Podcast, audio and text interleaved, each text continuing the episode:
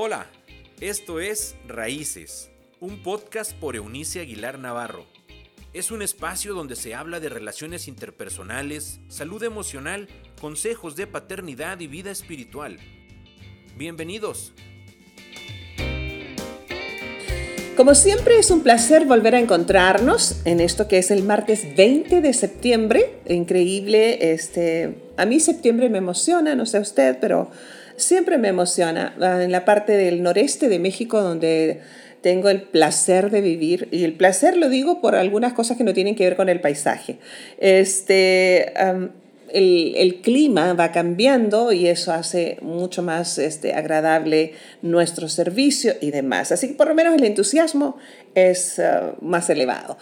Eh, hemos retomado como una segunda semana a partir de ayer estas conversas divinas que les llamo, de algunos planteamientos de, de, acerca de la plegaria, la oración, el rezo, como usted le llame. Eh, es correcto, son palabras sinónimas después de todo. Y eh, comenzamos ayer, o les comencé a llevar a reflexionar, ¿por qué es que el Cristo, siendo 100% Dios, nos enseñó la necesidad de comunicarnos con Dios Padre, en particular en algunas situaciones. De ayer aprendimos cuando el alma está cargada. Hoy día quisiera llevarles a reflexionar qué pasa cuando las fuerzas y la tristeza toma ocasión eh, fueron dos razones más que Jesús dejó puntualmente enseñado para nosotros, mostrado un ejemplo de cuando necesitamos conversar. La comunicación, recuerda que fuimos creados para ser más que un hacer. Eh, ser nosotros un recipiente de la gloria de Dios y al mismo tiempo ser quienes eh, como criaturas buscan a su Creador, como hijos se deleitan en estar con Dios Padre. Esa es la intención primaria de la oración o rezo. Eh, nosotros fuimos programados, por llamarle de algún modo, religiosamente para buscar a Dios en rezos y oraciones para pedir ayuda, para pedir cosas, pero en realidad tiene que ver, eh, la, intención primaria de Dios Padre era que nosotros encontráramos deleite en, en, estar en constante comunicación, comunión con Él. En particular, por supuesto, en situaciones muy que, a, nosotros nos superan. Hoy día les digo, voy a considerar dos, la primera, dos más. Eh, Jesús oró cuando estaba triste o asustado. ¿Cómo así? Jesús triste y asustado, sí, Señor, porque usted y yo les recuerdo, nos recuerdo, que fue 100% Dios, pero 100% hombre. Durante el ministerio de Jesús, su primo Juan el Bautista fue arrestado y hay una porción del texto bíblico que, que dice así, cuando Jesús recibió la noticia, se retiró él solo en una barca a un lugar solitario para estar a solas con el Padre. Note eso. Creo que pocas veces en mi vida como lector o lectora del texto bíblico me había detenido a considerar esta porción. Mire, está este personaje que fue a lo que nosotros llamamos hoy San Juan Bautista, un hombre seguro de su ministerio, servicio ah, este, ah, público, un hombre seguro de su llamado, un hombre seguro de quién era, había tenido un nacimiento, circunstancias de nacimiento ah, y de crianza de, en medio de una familia bastante sui generis, eh, distinta, diferente al resto. Él mismo era una, una persona bastante interesante, por decirlo de algún modo. Eh, vestía de una manera diferente, comía de manera diferente, actuaba de manera diferente y su hogar era raro.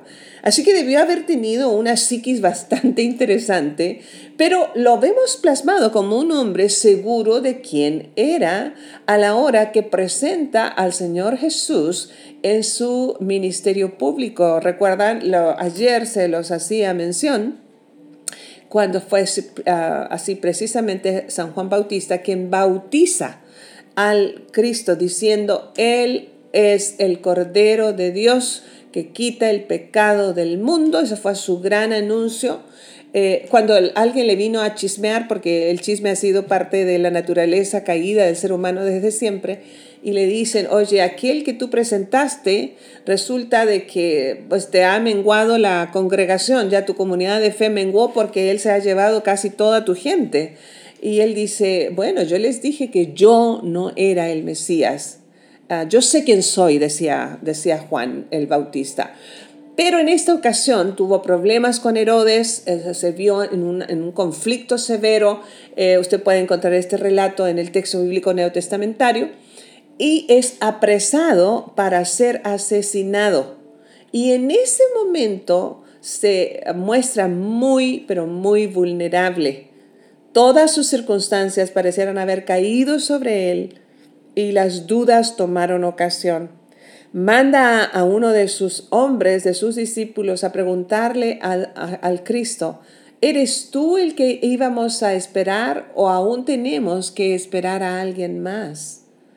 Ah, cuando Jesús sabe que su primo, este que al que el mismo Jesús dijo que no había nacido ah, en la historia otro más grande que Juan el Bautista, está en la cárcel, Jesús se entristece eh, y por supuesto su humanidad se asusta.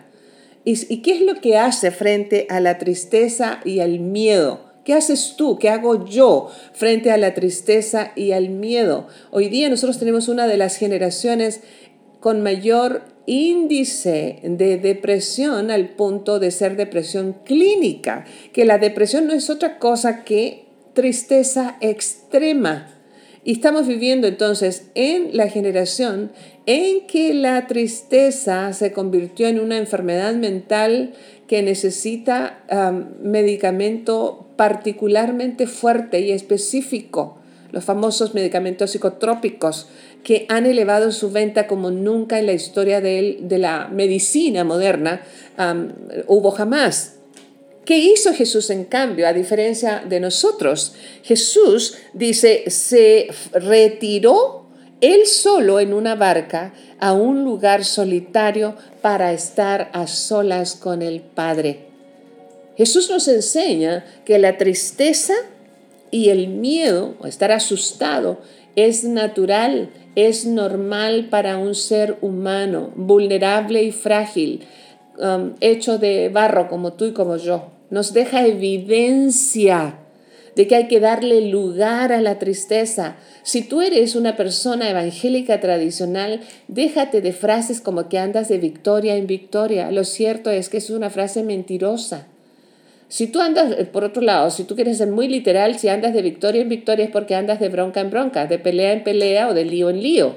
Este, pero en realidad, humanamente, todos nosotros tenemos que asumir que la vida fue diseñada después de caer en pecado, el ser humano fue diseñada para ser ingrata, para ser difícil, para ser retadora. En palabras del Cristo, tendríamos muchas aflicciones según la traducción lenguaje actual de esas palabras del Cristo. La tristeza y el miedo tenemos que asumirlo como emociones normales pero cuando saturan nuestro vaso interno, necesitamos tiempos a solas con Dios Padre, una vez más, para comunicar lo que hay, para comunicar lo que nos duele, para comunicar lo que nos está produciendo tristeza, para desahogar nuestros miedos y entonces liberarnos de esta basura emocional que nos puede enfermar a nivel mental. Jesús lo evidenció. Otra ocasión eh, fue cuando necesitaba fuerzas para servir. No sé, no sé este, cómo le irá usted con esto, pero escuche lo que el texto bíblico dice. Una madrugada, cuando todavía estaba oscuro, Jesús se levantó, salió de la casa y se fue a un lugar solitario donde se puso a orar. Cuando Simón vino a buscarlo, Jesús dijo, vámonos de aquí a otras aldeas cercanas donde también pueda predicar, porque para eso he venido. Que dejó claro en esta frase a San Pedro que había estado conversando con el Padre por fuerzas para continuar su servicio público. Lo leímos ah, en una porción ayer lunes, cuando todas las multitudes, a ver, en una ocasión se relata que atendió a cinco mil hombres, sin contar niños y mujeres, donde los alimentó. En otra ocasión a cuatro mil hombres, sin contar niños y mujeres, donde volvió a alimentarlos. Y dice, y le traían los enfermos. ¿Sabe qué significaba eso? Días desde el amanecer hasta el anochecer atendiendo personas. Me he dedicado casi cuatro décadas y media de mi vida a ser consejera y sé de lo que se trata. A estas alturas de mi vida trato de, dosificar mis citas porque mis emociones ah, han, estado demasiado literalmente recargadas. Deja usted cargadas, recargadas. Eh, necesito cuidar mi mundo emocional. Una de las maneras que Jesús evidenció es conversándolo con el Padre. Es decir, ¿sabes qué? Dios ya no doy más, he atendido a mi familia, estoy atendiendo a mi cónyuge, estoy atendiendo el trabajo, estoy atendiendo los problemas que, eh, que, tengo financieros, tengo problemas con, con mi salud, tengo problemas con, con los chicos en la escuela, tengo problemas con los vecinos. La vida es una suma de retos Necesitamos asumir que todos requeriremos tiempo fuera, como en los partidos ah, de, algún deporte. Necesitamos tiempo fuera. En el básquetbol, por ejemplo, es interesante el tiempo fuera porque el reloj se detiene, el reloj del tiempo eh, formal del partido mismo se detiene para que el coach pueda darles alguna palabra de ánimo, puede regañarlos o modificar la estrategia de juego. Una vez Ah, que salen del tiempo fuera, entran a la cancha, vuelve nuevamente el tiempo a correr en el reloj que determina el espacio que durará el resto del partido. Todos nosotros necesitamos tiempo fuera con Dios para recibir aliento, para recibir una nueva estrategia, para aprender del mismo Cristo a tomarnos los espacios que requerimos. Usted puede tomarse esos espacios mientras conduce su automóvil. Nomás, ya sabe, por favor, no rece o no ore con los ojos cerrados y va conduciendo, porque entonces va a ver eh, pues, el final, o, más bien el principio de la eternidad este, después de la muerte demasiado rápido, qué sé yo. O um, no, no, no, no necesariamente tienes que ir a un lugar que le llamamos de oración. Acuérdate que la distancia entre Dios y tu corazón es una oración o un pensamiento. Dios y Padre, en esta hora, cuánta falta nos hace reconocer que cuando estamos tristes, temerosos, hemos recurrido a comer en exceso, a beber en exceso, hemos caído en excesos, buscando una salida, un desfogue para la presión. Ah, cuando no tenemos fuerzas para continuar, nos hemos encerrado en nosotros mismos. Hoy hemos aprendido del Cristo a tomar tiempos fuera donde poder descansar en ti, poder retomar fuerzas allí, a escucharte darnos recomendaciones de una nueva estrategia para continuar nuestra vida de servicio. Te damos gracias por tu ejemplo extraordinario. Hoy descargamos nuestra propia tristeza, miedo y miedo, al mismo tiempo que te decimos con todo nuestro corazón, renueva nuestras fuerzas para seguir cumpliendo nuestro hermoso propósito de vida. Gracias por escucharnos, por renovar nuestro, nuestras fuerzas, pero también por uh, alentarnos en medio de los temores. Tu palabra nos dice que seamos fuertes y valientes que enfrentemos las cosas sin apartarnos de ah, tu verdad y que de esa manera todo, en todo lo que obremos, habrá éxito pese a los eventuales caídas. Gracias, gracias en el nombre de el Cristo, quien dio su vida por nosotros en la cruz. Que así sea. Me da mucho gusto poder eh, tener estos momentos cortitos con ustedes. Les invito mañana, miércoles, si Dios así lo permite, a una entrega interesante que vamos a tener con, eh, en conversaciones con Eunice, con mi equipo de amigas. Eh, algo que seguramente, seguramente le va a ser de mucha utilidad. Y retomamos estos temas de conversas divinas el jueves próximo, si Dios así nos lo regala, nos lo permite. Hasta entonces, chao, chao. Gracias por habernos acompañado en este episodio de Raíces.